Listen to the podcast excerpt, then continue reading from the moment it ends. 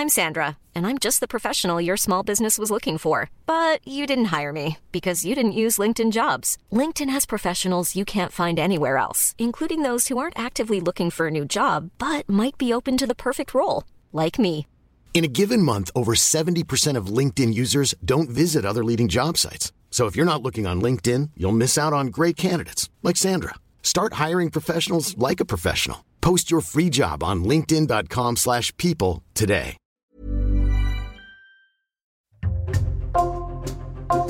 Bonjour, c'est Jules Lavie pour Code Source, le podcast d'actualité du Parisien.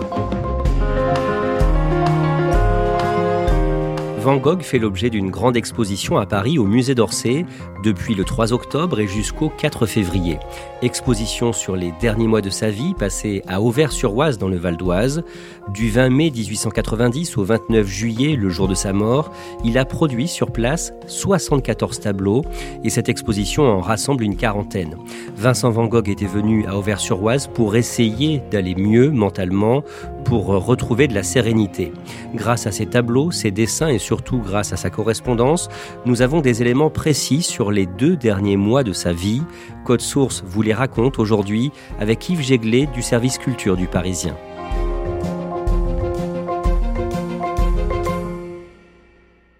Yves Jéglet, qu'est-ce qu'on peut voir à Paris au musée d'Orsay jusqu'au 4 février dans le cadre de cette exposition consacrée à Vincent Van Gogh?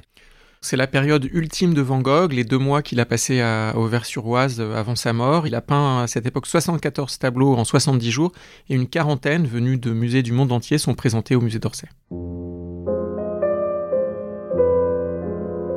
On a choisi de commencer ce podcast le mardi 20 mai 1890 à Auvers-sur-Oise, à une trentaine de kilomètres au nord de Paris, dans une auberge où Vincent Van Gogh, 37 ans, a décidé de louer une chambre à quoi ça ressemble?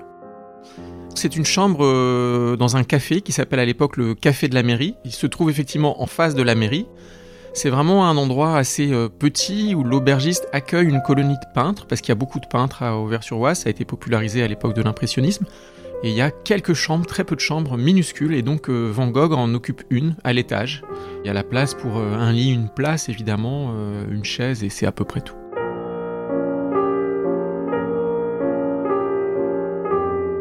À Auvers-sur-Oise, Vincent Van Gogh continue de correspondre avec ses proches, notamment son frère très régulièrement, certains critiques d'art ou encore des peintres comme Paul Gauguin, des lettres écrites en français. Il parle par exemple au début de l'auberge qu'il a choisie. Lettre de Vincent à Théo, le mardi 20 mai 1890. On m'a piloté vers une auberge où l'on me demandait 6 francs par jour, mais j'en ai trouvé une où je paierais 3 francs 50 par jour. Cela me paraît injuste lorsqu'on veut et peut payer et travailler comme un autre ouvrier, d'avoir à payer le double parce que l'on travaille à de la peinture.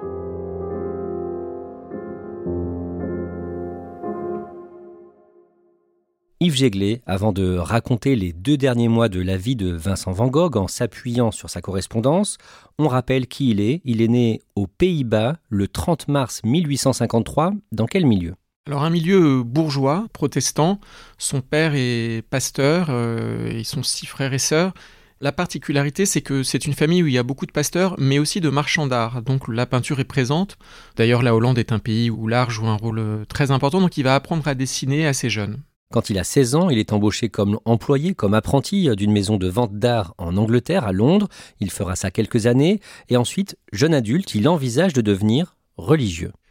Oui, il est extrêmement croyant. Et son père, donc pasteur, l'encourage à faire des études de théologie, donc il entreprend. Il n'arrivera pas à passer ses diplômes malgré euh, plusieurs euh, tentatives. Il est quand même nommé prédicateur euh, assistant en Belgique, dans une région qui s'appelle le, Borinage, près de Mons, et il va donc vivre parmi des ouvriers. C'est une région de mineurs, donc très très pauvre, qui lui plaît, puisqu'il aime ce, cette ascèse, ce, dénuement. il veut d'ailleurs vivre comme eux, il cherche des maisons de, de plus en plus pauvres en fait mais ça va pas très bien se passer, de même qu'il n'a pas réussi ses examens, il ne réussit pas comme prédicateur et il va partir assez vite.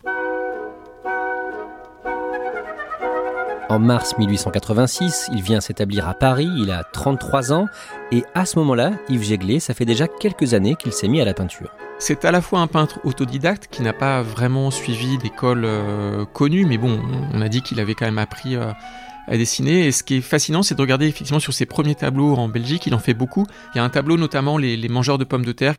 C'est pas du tout le style Van Gogh qu'on connaîtra après. C'est des couleurs beaucoup plus euh, du côté du clair-obscur. C'est pas du tout la lumière qu'il va découvrir après, mais c'est ses débuts de peintre. Et à Paris, il se met vraiment à fond dans la peinture.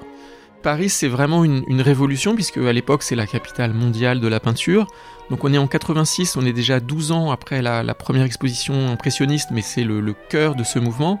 Lui est donc rattaché plutôt au post-impressionniste. Quand il arrive, c'est déjà le pointillisme, ces petits points qu'on retrouvera beaucoup dans ses tableaux.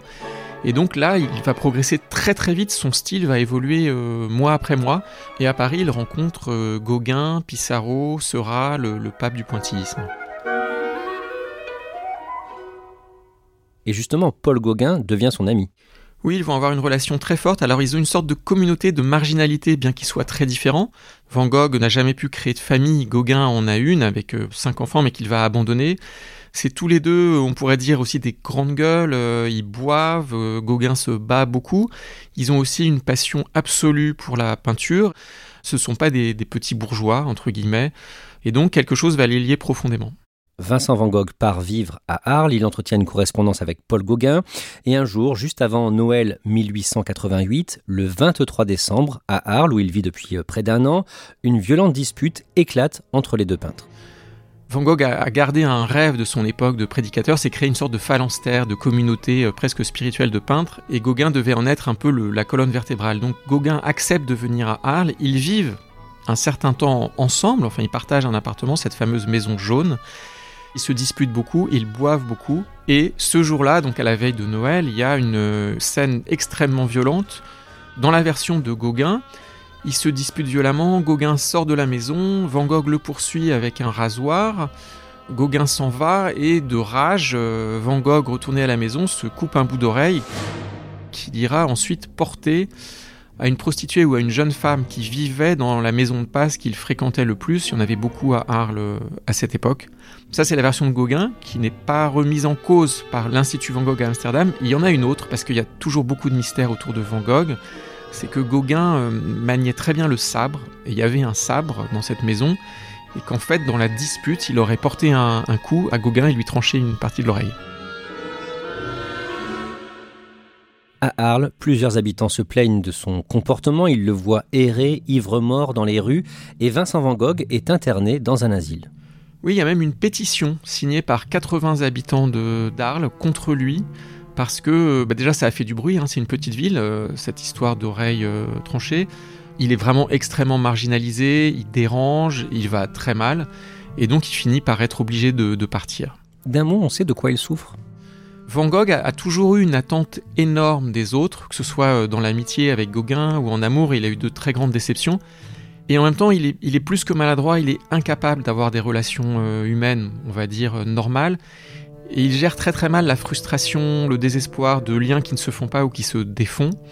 Et donc il a des crises assez régulièrement, alors qu'ils sont aussi envisagées comme des crises euh, dépressives, même si c'est un mot qu'on n'emploie pas. Il faut rappeler qu'à cette époque, euh, la psychanalyse n'existe pas, la psychiatrie en est assez balbutiement. On va dire que c'est un grand nerveux qui a des explosions nerveuses. Il va donc à l'asile dans la commune de Saint-Rémy-de-Provence et c'est une expérience douloureuse pour lui. Oui, elle est globalement douloureuse. Alors, il faut quand même dire que à chaque fois, il tombe sur des médecins qui le comprennent. Là, par exemple, il va beaucoup peindre à Saint-Rémy-de-Provence. Mais ce qu'il anéantit complètement, c'est que c'est un vrai asile comme il y en a à l'époque, c'est-à-dire où on ne sait pas comment soigner des gens qualifiés de fous, comme on disait, qui ont des, pathologies très lourdes. Et finalement, Van Gogh n'est pas du tout dans cet état-là. C'est ce qu'il écrit, notamment à son frère. Il dit Mais moi, je vais beaucoup mieux. Euh, j'ai encore des choses à dire, j'ai surtout des choses à peindre, je ne peux pas rester là. Cet entourage finit par le miner et il demande à sortir de cet asile.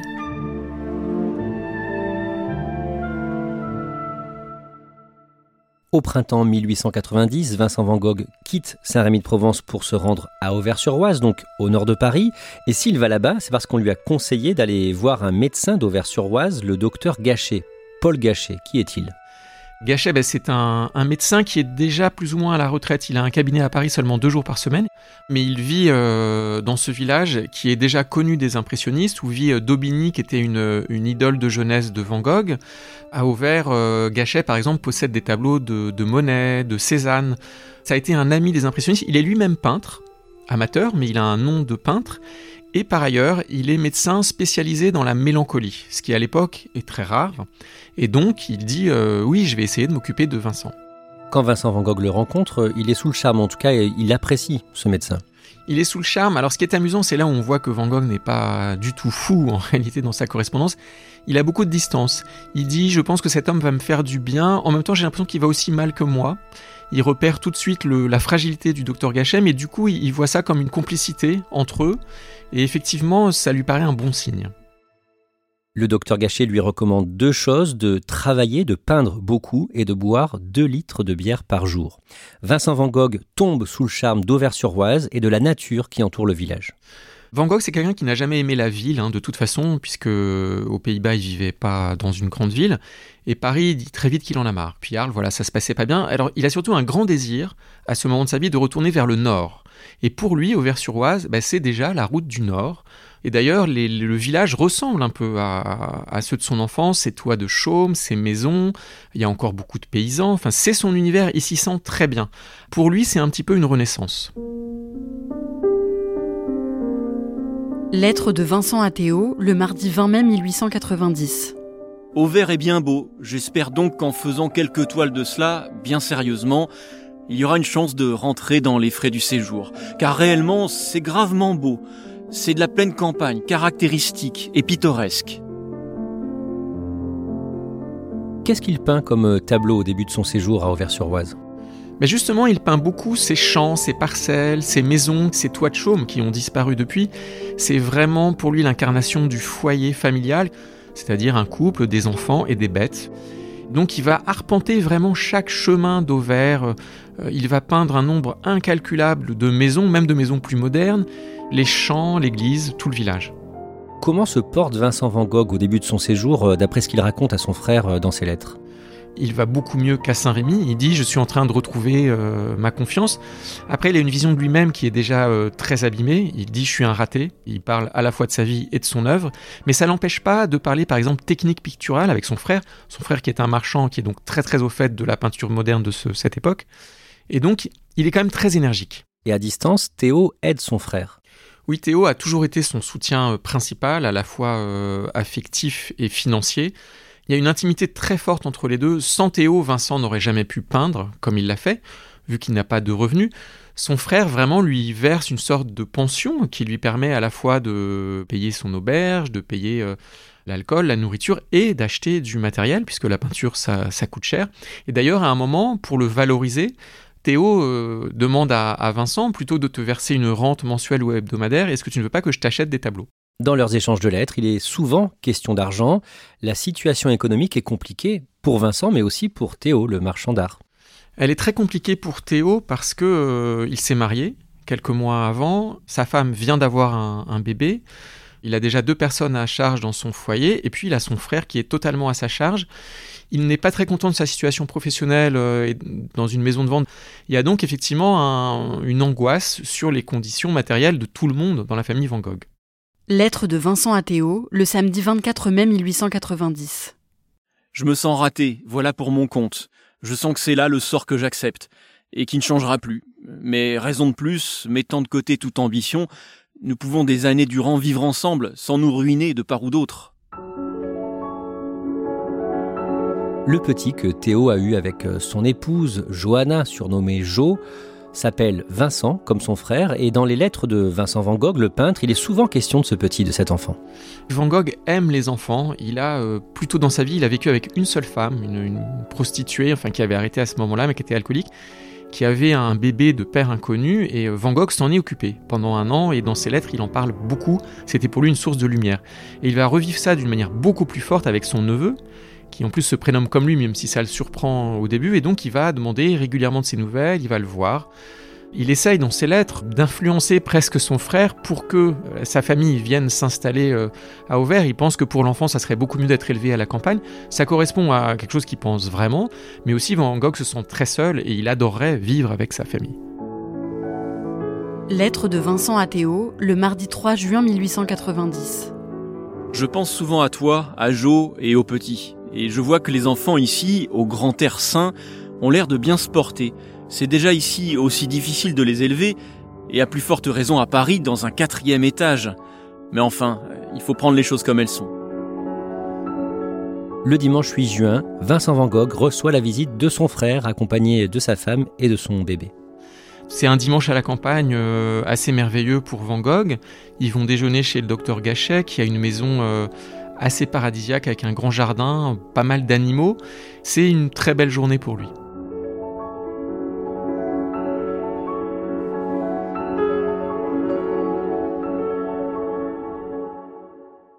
À la mi-juin, Vincent Van Gogh reçoit une lettre de son ami Paul Gauguin, avec qui il est réconcilié depuis euh, leur dispute. Gauguin lui parle d'un projet qui lui semble un peu fou. Gauguin lui fait part de son projet, donc qu'il ne mènera pas à terme, mais qu'il réalisera finalement ailleurs, de euh, créer une sorte de lieu paradisiaque en autosuffisance à Madagascar, où il créera sa maison et d'y inviter des peintres, c'est-à-dire ce serait un endroit euh, pour vivre. Ça ne veut pas dire qu'il invite Van Gogh à, le rejoindre, mais en tout cas, il continue à partager des, projets comme ça. Vincent Van Gogh voit régulièrement le docteur Gachet, qui est donc passionné par les impressionnistes, et le médecin accepte que le peintre fasse son portrait.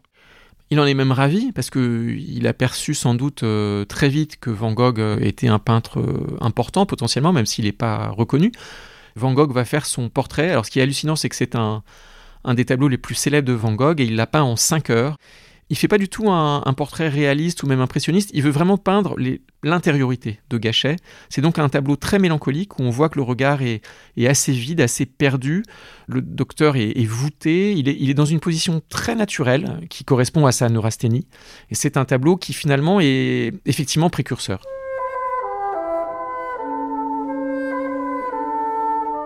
À la fin du mois de juin ou au début du mois de juillet, Vincent Van Gogh reçoit une lettre de son ami Paul Gauguin et Gauguin se montre très pessimiste. Lettre de Paul Gauguin à Vincent van Gogh le samedi 28 juin 1890. Je me vois condamné à être de moins en moins compris, et je dois m'en tenir à suivre ma voie, seul, traîner une existence, sans famille, comme un paria. La solitude dans les bois me paraît dans l'avenir être un paradis nouveau, presque rêvé. Le sauvage retournera au sauvage. À la même période, Vincent reçoit une lettre de Théo qui lui dit qu'il va essayer de se lancer à son compte. Théo n'en peut plus d'être exploité en fait dans la société de courtage qu'il emploie, surtout que c'est un très bon marchand, euh, il fait faire du chiffre en fait à ses employeurs, et donc il envisage de se mettre à son compte, mais ça fait peur à Vincent. Vincent, il est presque comme le salarié de Théo, il reçoit euh, sa pension, et ils discutent tous les deux euh, par lettre de cette possibilité, mais qui est aussi un danger. À cette période, le neveu de Vincent Van Gogh, le petit Vincent, ne va pas très bien. C'est une époque quand même où dès qu'un bébé euh, voilà, a l'air malade, euh, il y a tout de suite un risque euh, même mortel hein, à cette époque-là. Il y a une nuit notamment où le, petit a des douleurs inexpliquées, il pleure incessamment. Ça fait peur aux parents et ça fait très peur à Van Gogh. Le dimanche 6 juillet, Vincent Van Gogh prend le train pour aller voir à Paris son frère et sa famille, et ça ne se passe pas très bien. Non, c'est une journée euh, où il y a de la tension. Euh, tout simplement, Théo et Jo sont un jeune couple avec un bébé de 4 mois qui ne dort pas. Euh, donc ils sont épuisés. Ils se disputent. Alors on n'a que la version de Vincent. On sait que ça l'a impressionné. Peut-être qu'il y a eu des éclats. C'est quelque chose apparemment d'assez banal pour le couple, mais qui a beaucoup marqué Vincent. Deux jours plus tard, le mardi 8 juillet, Yves Jéglé, Vincent Van Gogh peint un paysage inquiétant. Oui, alors c'est le tableau peut-être le plus symbolique de la fin de sa vie. Ce tableau s'appelle Le Champ au Corbeau. C'est dans un, champ de blé qui est coupé par un chemin avec un ciel euh, plutôt ténébreux, voilà, d'un bleu euh, cobalt euh, assez violent, donc très contrasté. Vincent d'ailleurs en parle dans une lettre. Il dira qu'il a voulu peindre euh, les couleurs du sentiment, aller très loin vers la solitude et la tristesse. Et le symbole sans doute le plus annonciateur, c'est les corbeaux noirs, qui sont un symbole de mort et qui volent au-dessus de ce champ. Ce qui est fascinant dans ce tableau, c'est que quelques jours avant, dans une lettre à son frère, Vincent disait ⁇ Ma vie est attaquée à la racine même ⁇ Le lendemain, le mercredi 9 juillet, Vincent Van Gogh peint de nouveau un paysage. Oui, alors c'est un champ de blé. Cette fois, le, blé n'est pas jaune, hein, c'est des parcelles vertes. C'est un ciel d'orage finalement, euh, alors comme il y en a beaucoup dans cette région, euh, y compris en été. Mais c'est un tableau qui a quelque chose d'assez romantique, d'assez ténébreux.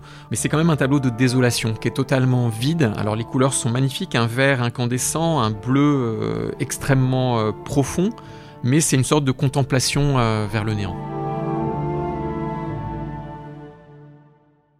Yves le 22 juillet, Théo écrit à Vincent et il s'étonne d'une précédente lettre de Vincent à sa femme, Johanna, lettre dans laquelle le peintre a parlé de violences domestiques qu'il aurait vues pendant sa visite à Paris quelques semaines plus tôt. Oui, c'est cette fameuse dispute qui a donc été euh, comprise de deux manières radicalement euh, différentes, puisque pour Théo, euh, il s'en souvenait même pas, visiblement. C'était donc, on peut imaginer ce qui arrive dans un jeune couple, quoi, un, énervement, une fatigue, et il est même troublé par le fait que pour Vincent ce soit si grave. Il se dit, il va en parler à sa femme, il se dit, j'ai peur qu'une nouvelle crise menace Vincent. Parce que la violence, elle n'est pas euh, dans la crise domestique, elle est peut-être dans son esprit. Le 23 juillet, Vincent Van Gogh rédige un brouillon de réponse à son frère. Il revient sur euh, ces fameuses tensions. Il dit à Théo en résumé qu'il l'estime énormément. Il lui dit qu'il n'est pas qu'un simple vendeur de peinture de Camille Corot, mais qu'il a aussi indirectement participé à la naissance de plusieurs de ses tableaux. Et il a une phrase surprenante. Il y a effectivement une phrase euh, prémonitoire où il dit Les tableaux tiennent malgré la débâcle ou dans la débâcle. Cette débâcle dont il parle, c'est à la fois des choses quotidiennes, l'angoisse liée à ce statut financier de son frère, mais on sent qu'il parle de lui-même. Il se sent lui-même au bout du rouleau. Il n'envoie pas cette lettre, il la met dans sa poche, et il écrit une deuxième version de la lettre le même jour, le mercredi 23 juillet qu'est-ce qu'elle dit de différent? Dans la lettre qu'il envoie vraiment, pour le rassurer, il parle technique, il dit euh, voilà, euh, je travaille à tel tableau, je pense faire ça, est-ce que tu peux penser à m'envoyer des couleurs? En fait, il écrit pour rassurer Théo, pour lui dire euh, tout va bien, je travaille, j'ai besoin de matériel. Lettre de Vincent à Théo, le mercredi 23 juillet 1890. Mon cher frère, merci de ta lettre d'aujourd'hui et du billet de 50 francs qu'elle contenait. Je voudrais peut-être t'écrire sur bien des choses, mais d'abord l'envie m'en a tellement passé, puis j'en sens l'inutilité. Je m'applique sur mes toiles avec toute mon attention. Je cherche à faire aussi bien que certains peintres que j'ai beaucoup aimés et admirés. Porte-toi bien et bonne chance dans les affaires. Bien le bonjour à Jo et poignée de main en pensée. Vincent.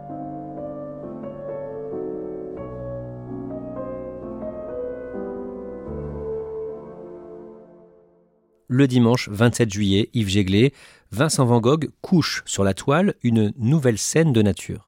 Van Gogh peint un motif assez particulier pour lui, puisqu'il a peint des arbres, mais là il peint des, racines d'arbres en gros plan.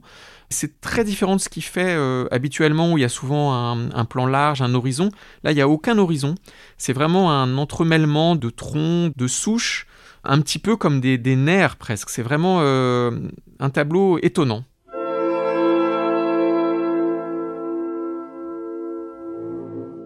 Yves Jéglé, que fait Vincent Van Gogh ensuite, ce jour-là, ce dimanche 27 juillet? Bah, Il fait quelque chose qu'il ne faisait jamais les autres jours. Habituellement, il se levait euh, à 5 h du matin, un peu avant le, lever du jour, et il partait peindre euh, dès qu'il y avait de la, lumière. Il peignait toute la journée et il revenait en fin d'après-midi euh, à l'auberge et il se couchait très tôt.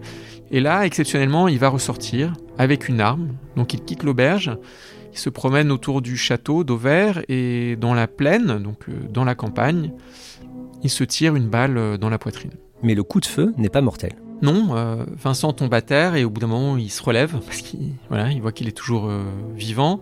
Aucune zone vitale n'a été touchée, en tout cas directement, puisqu'il est pas si près que ça de, de l'auberge, donc il arrive à rentrer, il se couche, il passe une première nuit et il va même fumer la pipe comme tous les soirs, mais l'aubergiste comprend qu'il se passe quelque chose. Euh, Gachet n'est pas présent tout de suite. Il y a un autre médecin qui vient d'arriver en poste à Auvers-sur-Oise, qui va l'ausculter.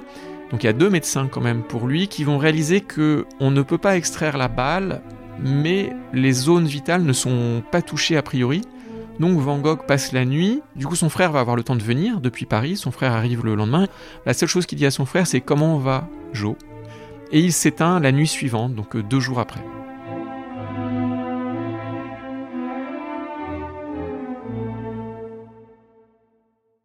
Van Gogh meurt six mois après Vincent de la syphilis à l'âge de 33 ans. Sa compagne, Jo, réussira des années plus tard à le faire enterrer à Auvers-sur-Oise, juste à côté de la tombe de Vincent. En juillet et août 1905, elle organise une grande exposition des œuvres de Vincent Van Gogh à Amsterdam, exposition qu'elle a dû financer elle-même. Elle a joué un rôle très important comme gardienne de la mémoire puisqu'elle s'est retrouvée seule. Théo, pendant les, quelques mois où il a vécu après Van Gogh, avait déjà essayé de monter euh, une exposition, mais finalement c'est elle qui arrive à convaincre le Stedelijk Museum, qui est le grand musée euh, à l'époque d'Amsterdam, d'organiser, alors effectivement à ses frais, hein, c'est elle qui doit euh, vraiment tout monter, une exposition énorme comme il n'y en aura plus jamais, puisque on est encore dans une période où Van Gogh n'a pratiquement rien vendu. Donc il y a plus de 400 tableaux de Van Gogh qui sont exposés à Amsterdam en 1905, et ça va être quand même le coup d'envoi de, de sa célébrité. Yves Jéglé, ces lettres de Vincent Van Gogh, elles ont aidé à sa reconnaissance après sa mort. Cette correspondance joue un rôle énorme parce que euh, Van Gogh, finalement, il retrace tout son chemin de peintre depuis le début. On comprend qu'il n'est pas du tout ce peintre maudit ou fou, c'est-à-dire ses lettres sont pleines de lucidité, d'intelligence, d'une incroyable sagacité dans la manière d'aborder la peinture. Ces lettres aujourd'hui sont considérées comme un, monument. Alors Van Gogh déjà avait une passion pour la littérature, et donc quand il écrit une lettre, il écrit aussi un texte. Et aujourd'hui, ces lettres sont aussi considérées comme un document, mais aussi une œuvre littéraire.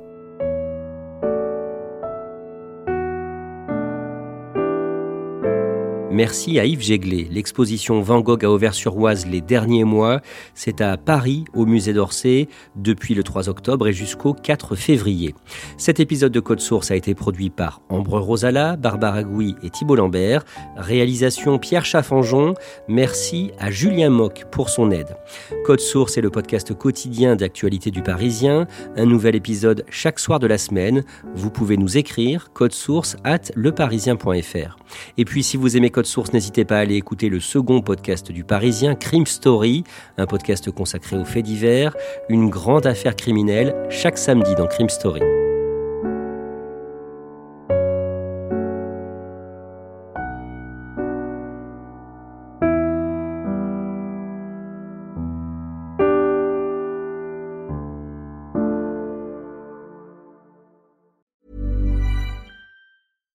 When you drive a vehicle so reliable it's backed by a 10 year, 100,000 mile limited warranty, you stop thinking about what you can't do and start doing what you never thought possible. Visit your local Kia dealer today to see what you're capable of in a vehicle that inspires confidence around every corner.